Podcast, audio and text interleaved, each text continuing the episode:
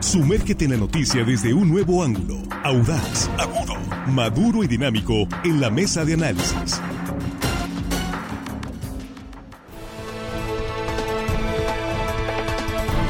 Estamos de regreso, estamos aquí ya en la mesa de análisis de línea directa con un saludo para usted que sigue aquí en la transmisión y que está compartiendo estos contenidos informativos de línea directa con sus contactos. Muchas gracias. En este martes ya 26 de septiembre de 2023. Saludamos a nuestros compañeros en la mesa. Jesús Rojas, ¿cómo estás? Muy buenos días. ¿Qué tal, Víctor? Buenos días. Buenos días para los compañeros, buenos días para el auditorio, en particular quienes nos escuchan en el Aval, municipio de Mazatlán, Sinaloa. Qué sabroso desayuno ahí, Víctor. Deja tú la carne, los frijolitos. Ah, bueno. Deja tú los frijolitos, la panela y las tortillas de maíz. Saludos al Aval. Bueno, gracias por el recuerdo. Siempre regresa al sur del estado. Un saludo al norte y luego al sur y otro no, centro y luego al sur. Ya, ya, le agarramos. Todo Sinaloa es hermoso. Le agarramos la ruta, Jesús, ¿no? Juan Ordorica, ¿cómo estás? Muy buenos días, bienvenido. Muy buenos días, Víctor, a la mesa, amigos de la producción. Y hello, estimados días que nos escuchan hoy, martes, casi viernes. Saludos. Armando Ojeda, ¿cómo estás? Buenos días, bienvenido. Muy buenos días, amigo Víctor. Es un gusto saludarte a ti, a los compañeros de la mesa, chicos de la producción, gente que nos escucha también aquí en nuestro queridísimo estado de Sinaloa. Y más allácito de nuestras fronteras, Víctor. Muchísimas Así es. Y nosotros muy agradecidos con ustedes que están más allá de las fronteras de nuestro país, de los límites de Sinaloa. Muchas gracias. Bueno, pues hoy un tema del que estamos obligados a tratar por la situación que se ha venido prolongando, la sequía, no, no ha llovido un solo centímetro de agua en la sierra de ya hace varios eh, días, por lo menos eh, tenemos cuatro o cinco días que no llueve nada, sí, cero milímetros. Preocupante porque las presas ya bajaron al 28.7% y habrá que actualizar la información con la Comisión Nacional del Agua. Hay pronóstico de algunas lluvias para hoy, pero pues ya lo han dicho los productores, Jesús, si no cae una tormenta con bastante agua, esto se va a complicar. Hablando del el ciclo de siembras otoño invierno para Sinaloa. Sí, mira, de buenas que esta temporada de huracanes Sinaloa no se ha visto afectado más allá de lluvias fuertes y algunas ventiscas que ha habido. Esa es la buena. Lo malo es que esta falta de agua tiene preocupado a los productores agrícolas, a los productores ganaderos, que ya empiezan a ver pues que, que, viene lo negro, Víctor, ¿no? Porque eh, la sequía se ha prolongado, porque los cuerpos de agua pues no alcanzaron a registrar volúmenes que a ellos les dé, digamos, tranquilidad para la siembra de su cultivo. Hay algunos que piensan ya en hacer un programa de siembras mucho menor que el de este año y que el año pasado. Eh, en el tema del ganado, ese sí es verdaderamente preocupante. El consumo de agua de este, de este sector es, es, alto. Y bueno, Sinaloa sabemos que tiene una producción eh, ganadera pues importante, ¿no? En el país. Y bueno, pues eso no es otra cosa, sino los cambios climáticos y la repercusión que tiene eh, a nivel global y que por supuesto se expresa también en nuestro territorio. Así es, Juan. Sí, el tema de la sequía se está complicando mucho. Entiendo el gobernador cuando quiere hacer este llamado eh, de emergencia, bajar recursos. El problema es, ¿recursos para qué? Yo creo que con los recursos no se va a hacer llover entiendo que es para, para atender las necesidades más apremiantes, pero eso no va a poder resolver el problema económico que se nos viene encima en caso de retener las siembras que tanto necesitamos para producir. Eh, es un tema, pito, para lo más, lo mediato, digamos, atender este tema de recursos, pero ¿cómo vamos a hacer que llueva? Llamando un desastre a, la sequía, que lo es, ¿no? Obviamente hay que atender a las comunidades que se quedan sin agua, al menos para que puedan eh, beber, que tengan agua para poder beber, ya no tanto para producir. Pero, ¿cómo vamos a, a tratar de minimizar el daño económico que se nos viene el, el año que viene, en mayo, junio? cuando no tengamos las cosechas que se tenían previstas, con precios también que no van a estar muy bollantes, que digamos, creo yo que este mejolalito que está pidiendo el gobernador, que está, es lo que puede hacer y lo está haciendo bien, está muy lejos de resolver el tema de la sequía, porque no nada más es, repito, la falta de agua en sí, sino el problema económico que se nos puede venir encima. A veces lo menospreciamos porque muchos nos, nos dedicamos al campo, pero desconocemos que gran parte de la economía está ligada, sinaloense está ligada al campo, aunque el, el, en sí en sí el campo creo que anda como entre el 8 y el 13% de lo que produce, pero todos los proveedores que viene colgando sí, sí nos impacta. Entonces yo creo que este llamado eh, que hace el gobernador para hacer declarar emergencia la sequía es un mejoralito, tendríamos ya que pensar como Estado qué vamos a hacer más allá de esto, repito, de lo mediato, de, de, de atender lo que está próximo, que es la, la, desgracia y la tragedia que muchas personas van a pasar por la sequía, cómo le vamos a hacer como Estado para resolver este problema económico fuerte que se nos viene el año próximo. Eso es Armando. Mira, la situación del cambio climático es una realidad, ya lo estamos viviendo. Desde el 2020, el, el entonces gobernador Quirino Ordaz declaró zona de desastre 14 municipios del Estado. Y bueno, eh, en, ya en el 22, el año pasado, el gobernador Rubén Rocha de Moya también pidió la declaratoria de desastre por sequía, también para, en este caso, para 12 municipios.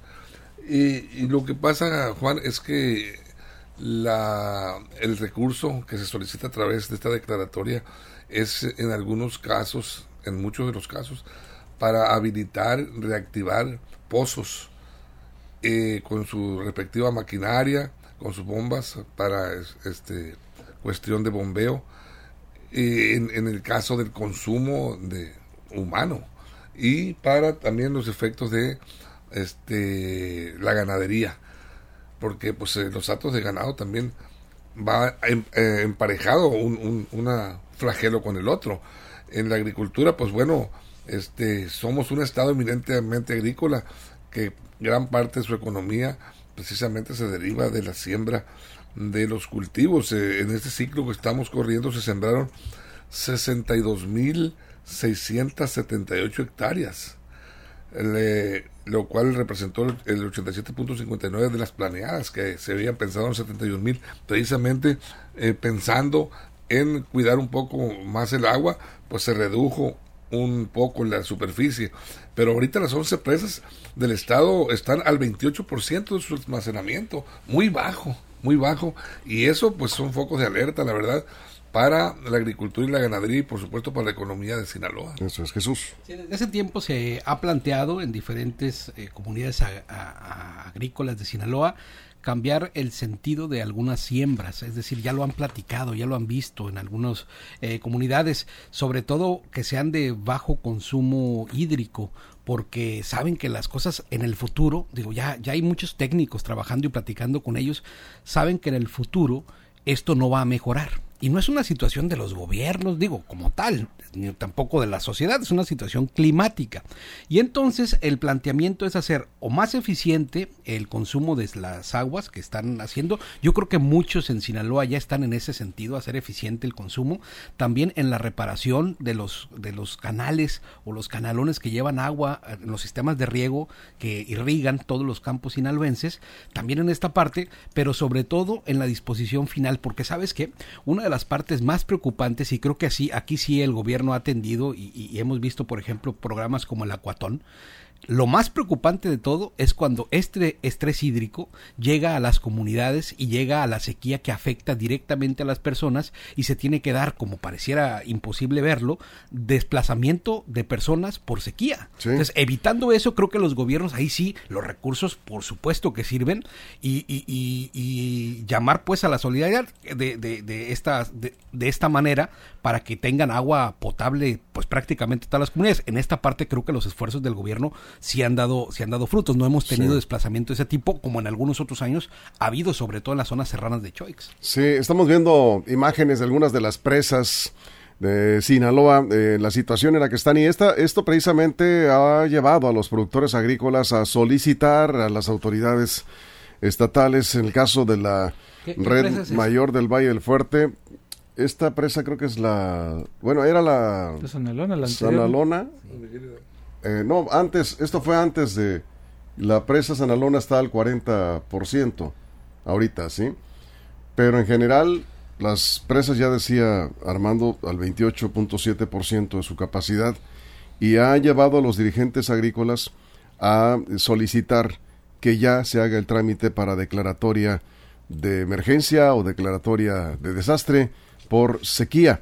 Vamos con Blanca Peinado, que habló precisamente con el presidente de la Red Mayor del Valle del Fuerte sobre esto. Blanca, tú tienes la información. Sí, buenos días, Víctor, compañeros de la mesa y auditorio de línea directa. Por las condiciones de escasez que enfrenta la entidad a causa de las pocas lluvias de la temporada, de manera inmediata la autoridad debe de emitir la declaratoria de emergencia y o de desastre y que el gobierno federal les proporcione recursos para el rescate de agua, manifestó Juan Fernando Montoya Chinchillas.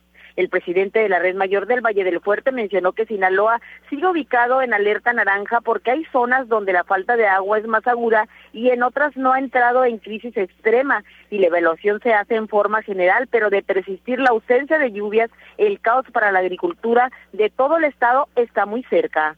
Mientras no haya rescates, difícilmente se va a producir alimentos como frijol, como algunos maíces y algunas hortalizas, etcétera, etcétera. Entonces hay módulos que no cuentan pues con recursos y algunos no cuentan con infraestructura, entonces se tienen que compaginar las cosas, tienen que complementar y la única forma en que el gobierno pueda ofrecer recursos para este tipo de apoyo pues es declarando como zona de desastre.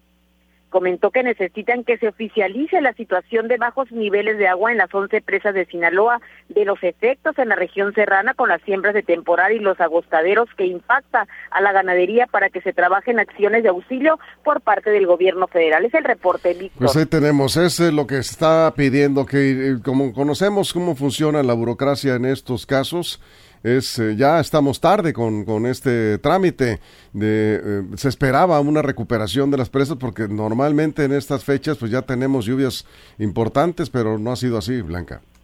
No, y es que ya es tarde, como lo mencionas, Víctor, dado que en la región serrana ya hay efectos, hay siniestros, ya hay pérdida de, lo, de las cosechas que estaban, eh, que están iniciando en estos momentos y o están secos o es muy poca la producción que están levantando. En el caso de ajonjolí, la sandía, pues también se les echó a perder y lleva el mismo rumbo lo que es la cosecha de cacahuate. Ya hay efectos, no se están tardando las autoridades y este llamado lo hacen las personas de los valles que también están viendo que se acerca el ciclo agrícola a partir del 1 de octubre. Se generaliza, debe de generalizarse, pero no hay agua, hay riego en todo Sinaloa para un solo riego de la tierra cultivable, solamente alcanza para dar un solo riego de la tierra que dispone el estado de Sinaloa, Víctor. Así está la situación. Muchas gracias, Blanca. Buenos días. Blanca Peinado, que ha dado seguimiento puntual a este tema de la sequía, Juan. Sí, y ahora, ¿en qué momento vamos a pensar en invertir más en tecnología? Tendremos que hacerlo. Este año, el que viene, en cinco años o en diez años, tendremos que pensar. Eh, las condiciones climáticas son diferentes, no van a ser iguales todos los años, no podemos estar esperando la buena de Dios que venga el agua. Yo creo que ya tenemos que invertir en la tecnología en el agua. Tenemos que pensar, por ejemplo, sin ser experto, pregunté a un par de personas, es caro, es caro la desalinización, por ejemplo, de agua de mar. Podría ya ser una opción, a lo mejor ahorita no es barato, pero a lo mejor en 5 o 10 años ya lo es, pero ir más allá, seguir con estos modelos que tenemos actualmente ya no es sustentable, es imposible, es no podemos planear a 5, 10, 15 años porque no lo sabemos, pero si invertimos en tecnología, seguramente vamos a saber vamos a saber y vamos a tener certeza qué cantidad de agua, pero hay que invertir. ¿Quién va a invertir? Iniciativa privada y gobierno. ¿Qué tanto va a poner cada una de las partes? Será cuestión que ellos lo, lo analicen. Pero insisto, si no nos sentamos ya ahorita, mañana, pasado mañana, a analizar esta parte de invertir en tecnología, cuánto nos va a costar como sinaloenses esto, va a ser muy complicado que podamos tener soluciones en el corto o mediano plazo. Tenemos que pensar ya en el uso de la tecnología más que en los recursos para atender estos, los boteprontos, las emergencias. Tenemos que ir a inversiones a futuro. Si no, a nuestros hijos les vamos a heredar, heredar eso, siempre estar a la buena de Dios esperando a ver que, que si viene el agua, si no viene, yo creo que hay que heredarles un poco de certeza con nuestras inversiones de ahorita. Así es. Por ejemplo, acá nos comenta el señor Miranda, dice, pues el gobierno federal debería apostarle a la innovación. En algunos desiertos, dice, hay pequeños eh, paneles solares, se les llama hidropanel, que genera un galón de agua por día, ¿sí? En los desiertos, ¿sí? Con climas secos. ¿Qué pasa? Que como siempre tenemos agua en las presas, al menos agua para tomar. No hemos llegado a esa situación tan crítica, eh, salvo en la sierra, donde sí la, hay comunidades que si no llueve se secan los pozos, las, las, eh, eh, las comunidades sufren y, tenemos muchas que dependen de las pipas que les envían las juntas de agua potable. En Sinaloa cada panel daría dos galones diarios por cada hidropanel Pero parece, dice, pues que no les interesa la innovación eh, a quienes dirigen la política agrícola en el país, Armando.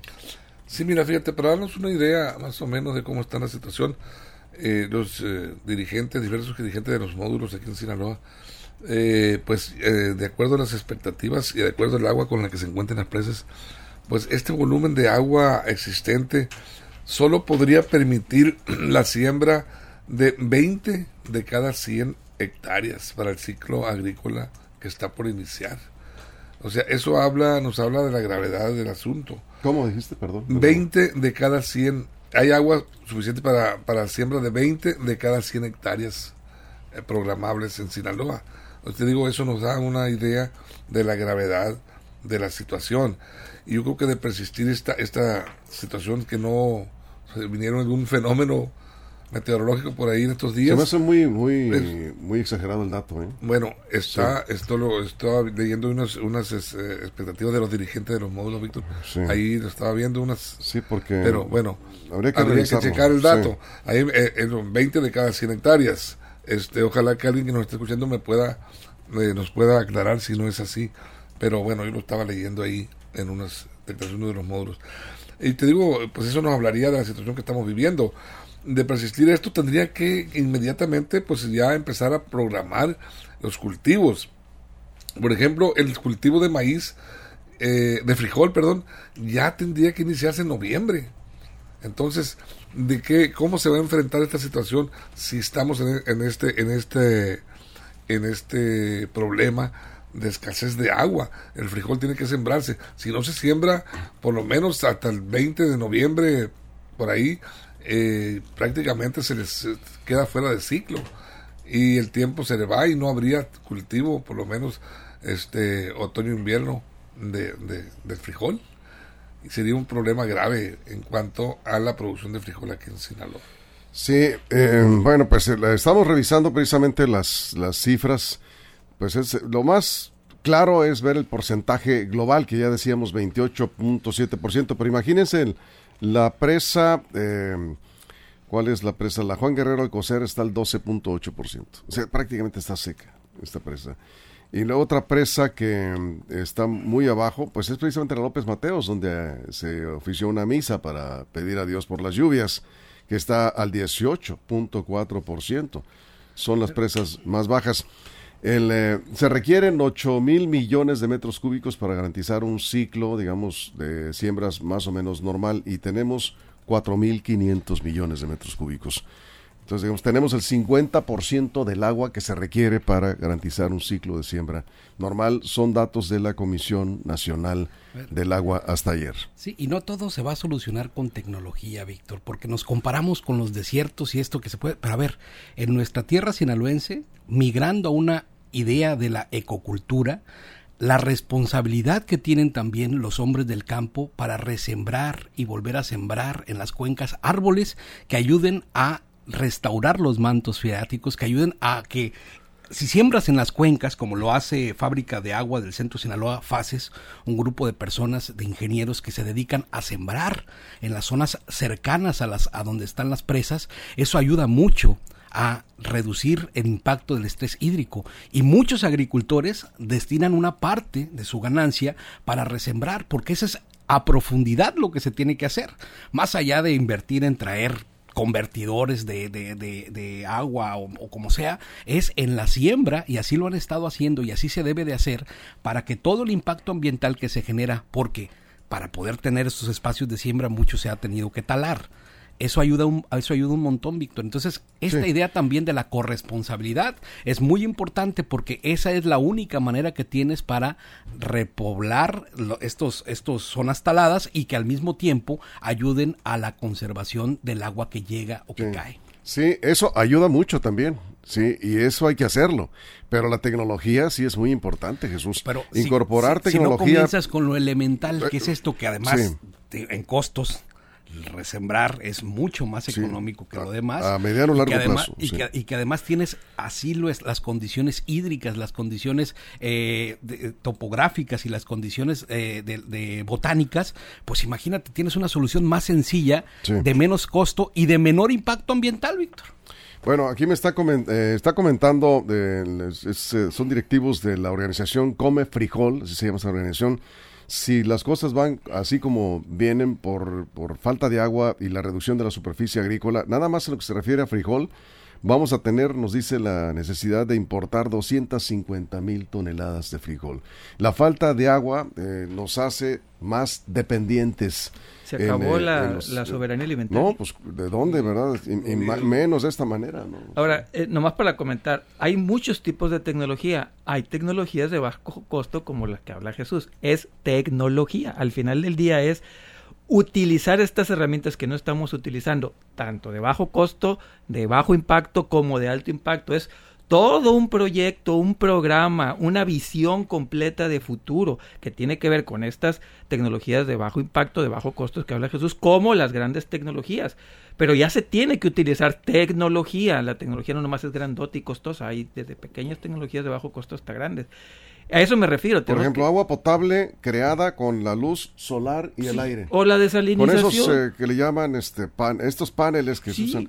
Esa es alta tecnología, pero hay tecnología, como dice Jesús, también de bajo impacto, bajo costo, donde va a permitir que los mantos freáticos también vuelvan a, retomar agua. Que por cierto, todo el mundo cree que porque llueve ya tenemos, a ver, los mantos freáticos estarán como cuatro años en volverse a rellenar. El agua que cae ahorita hasta dentro de cuatro años va a volver a caer, o sea, la que estamos teniendo ahorita cayó hace cuatro años.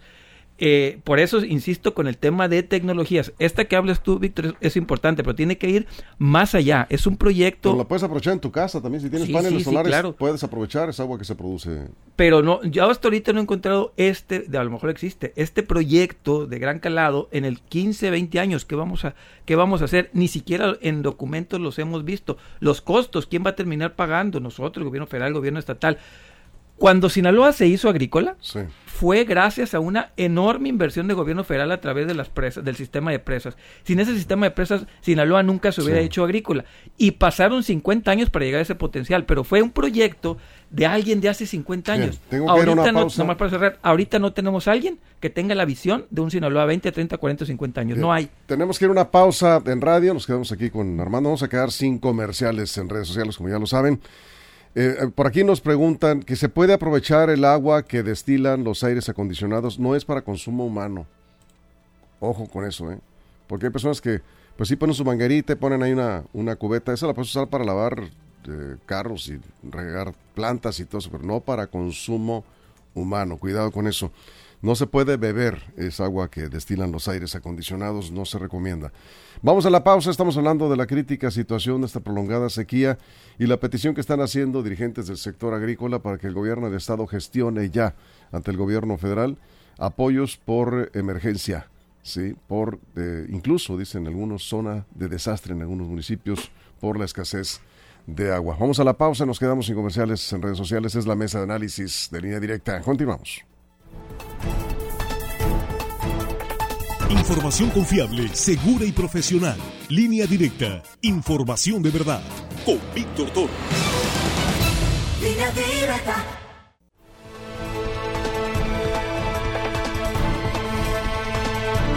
Estamos de regreso gracias a Víctor Calderón que nos envió este dato aquí, los históricos almacenamientos de las presas en Sinaloa.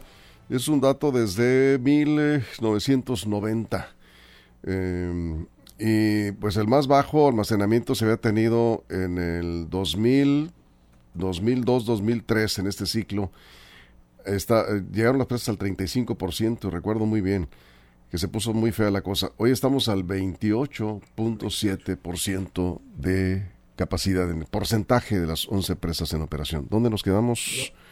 A ver, Juan, sí. Sí, el tema también me están diciendo aquí, es cierto, no lo estamos considerando así. En las comunidades reñas, en los altos, mucha gente no sembró de temporal por no haber no haber agua. Entonces están muriendo también el ganado porque no hubo agua. Entonces esa parte también que es, es importante para la economía y sobre todo la economía social, yo creo que ahí es donde tendría que ir eh, destinado este recurso de emergencia.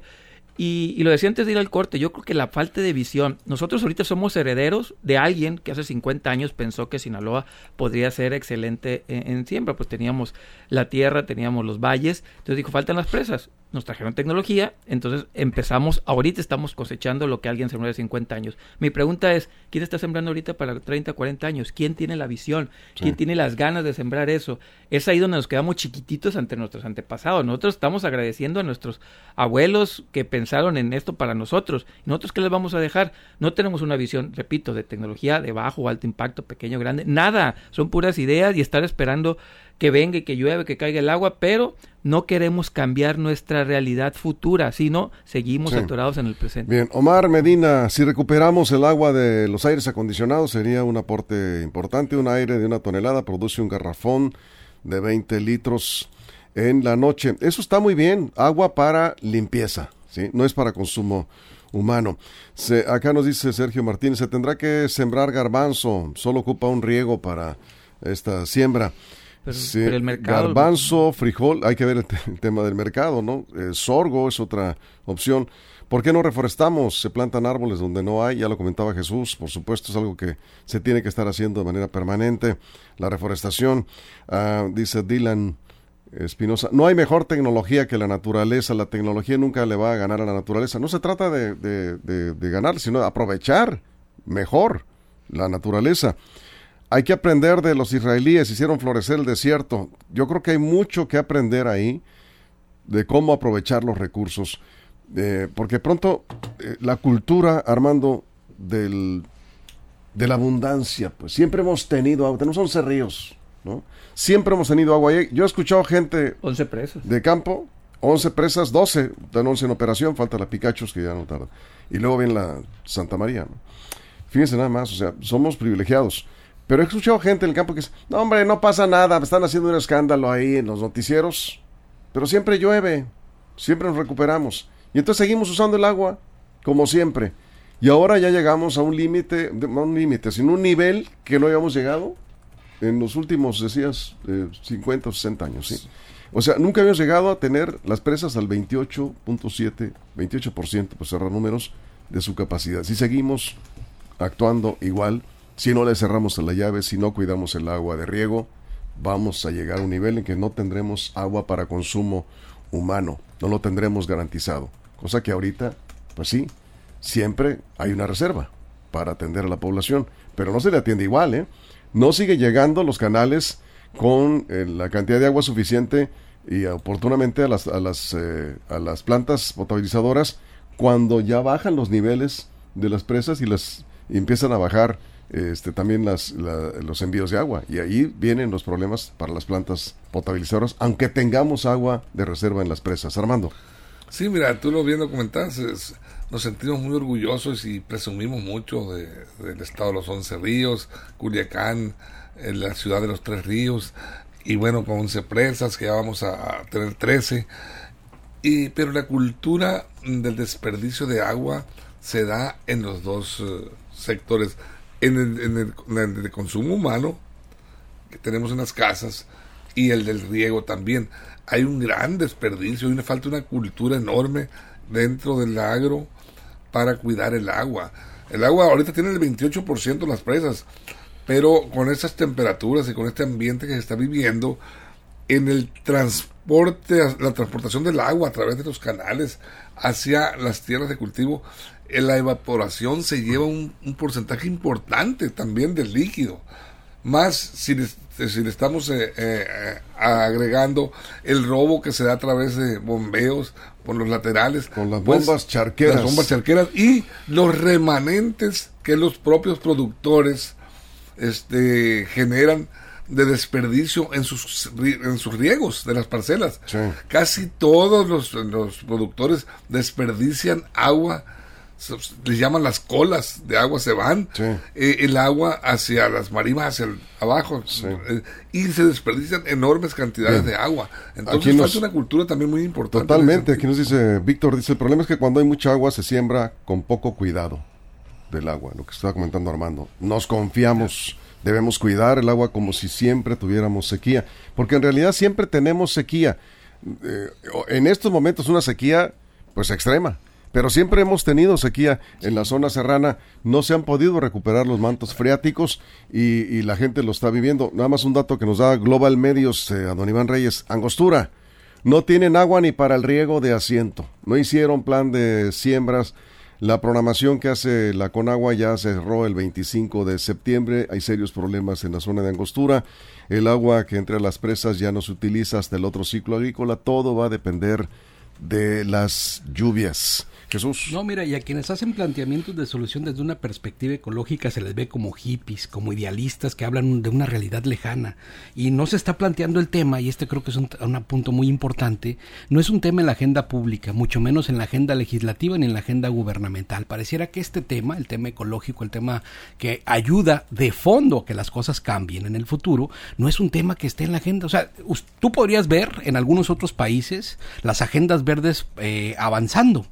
Tú podrías ver en otros estados que hay grupos sociales que tienen este tipo de temas en lo más alto de la discusión pública. Y en Sinaloa no, estamos alejados de este tema, tal vez por la abundancia, como comentas, o porque no tenemos entre pues, políticos y ciudadanos mucha cultura para estar poniendo estos temas que son fundamentales para el futuro. Sí, esto tenemos que tenerlo presente siempre. Bueno, eh, cerramos con un comentario de Alma Aguirre, que nos viene escuchando en la mesa de análisis. Ella da un seguimiento puntual al clima, como lo saben y nos comenta que en periodos del fenómeno del niño siempre se registra una sequía en extremo en esta temporada. Sucedió en 2013, pero en octubre se repuso ese año con lluvias muy importantes que están pronosticadas este año también, ¿sí? Octubre, noviembre, invierno lluvioso que nos va a agarrar con el cultivo del frijol, con la siembra y la lluvia, pues híjole, man, o sea, nos va a llover con el cultivo del frijol y otros cultivos y ahí nos puede pegar, ¿no? En la, pues en la productividad. Pero pues vamos a ver. También ese año llovió en diciembre, pero luego llegaron las heladas, sí. Invierno con mucho frío y lluvias es lo que está pronosticado este año. Habrá que prepararse y a ver si nos recuperamos. Nos vamos con esto. Muchas gracias Jesús, Juan, Armando. Gracias, gracias a todo el equipo. Muchas gracias a usted por su compañía. Buenos días, pásela bien. Directa presentó la mesa de análisis. Información de verdad que suma valor. Conéctate en el sistema informativo más fuerte del noroeste de México. Esto fue Línea Directa. Información de verdad con Víctor Torres. Información confiable con fuentes verificadas y seguras. Línea Directa. Información de verdad con Víctor Torres. Esta es una producción de RSN, el grupo de comunicación más fuerte de Sinaloa.